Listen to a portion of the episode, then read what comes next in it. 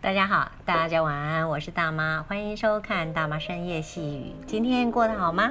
今天我们继续的来念黄春美老师的这一本《踢童贯仔》的人由联合文学所出版的《拍当公爱郎》。好，今天我们要念的是菜脯，也就是菜脯。冬天是萝卜盛产的季节，当季的萝卜鲜甜好吃。听母亲说，过年后萝卜的价钱便宜，所以做菜脯要在过年后才划算。期间，母亲去菜市场就四处询问萝卜价格，满意通常一次购买一百斤。菜贩将萝卜卸在屋子前，堆得像一座白色的小山。我莫名的兴奋。母亲从厨房接水管到稻城，又搬出大澡盆、矮凳、砧板、菜刀等等，然后和祖母忙着清洗萝卜、切片、日晒。春夏初春的阳光下，邻居纷纷晒起萝卜，稻城排了一条条各家的长板凳。板凳上衬着一个个竹筛，几片厚竹帘，甚至门板也拆下派上用场。一片一片的萝卜整整齐齐排列其上，白得亮眼夺目，白得安静又热闹。经过一天的曝晒，傍晚，祖母把萝卜收进浴盆，撒出盐揉搓，再倒进大陶缸。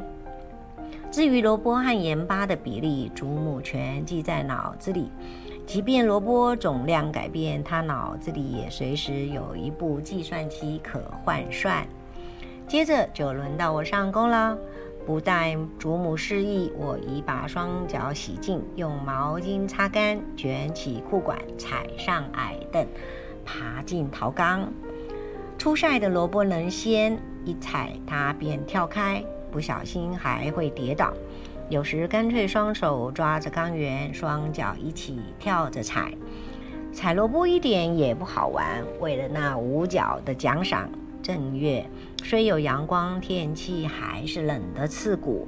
双脚在棱角分明的萝卜堆里猛踩，而盐巴颗粒又粗，通常踩得脚底脚踝分不清是疼痛还是冰冷。萝卜得踩很久才会泌出汁液，才会缩小。到后来，双脚总是痛麻的，好像不是自己的。我爬出陶缸后，祖母就压上几块干净的大石头，好压挤出更多的汤汁。第二天倒掉汤汁后，萝卜又重新曝晒。傍晚收起萝卜，再次腌制后，我照样要负责采萝卜。如此四五天后，萝卜水分收得恰好，发软，就成了菜脯。祖母和母亲将菜脯切块，我和妹妹负责把菜脯塞进酒瓶里。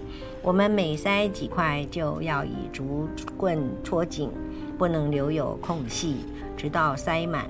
最后一瓶一瓶整整齐齐排在客厅供桌下，这样的分量足可吃上一年。只是时间上，时间会在瓶身结上蛛网，也会褐了菜脯的颜色，但照样吃。剁碎煎蛋尤其香。台风天或淹大水时，配馒头配稀饭更能果腹。在贫穷的年代，菜脯是家里饭桌上每天的佐膳之一，它就像饭桌上的白米地瓜，出现的那么自然。然而，对住在台北的大姨一家人而言，每天桌上丰美鱼肉，一碟菜脯仿仿若珍肴。每回他们回罗东，祖母一定会特别吩咐母亲赠送一瓶。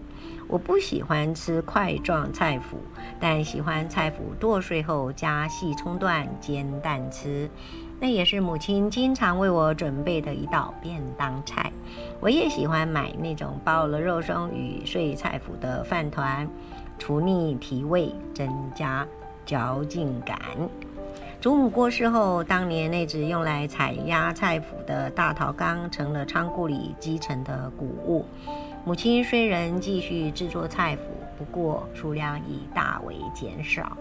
这几年少盐的健康观念普遍，以致家里一瓶菜脯总要吃上几年，最后往往吃不完丢进厨厨厨余桶。我们劝母亲别再晒菜脯了。后来，他将萝卜切小小块，直接以佐料腌制，再分装在小玻璃罐，送给我们。这种萝卜干水分多，不那么咸，微甜，吃起来脆，口感也好。但不若传统菜脯涵养了阳光的香气，也无法剁碎煎出香喷喷的菜脯蛋。到市场买菜时，若遇若偶遇边路边有老妇卖起玻璃罐装剁碎的传统菜谱时，不免稀奇，蹲下拿起来瞧瞧，聊上几句，然后买一罐回家。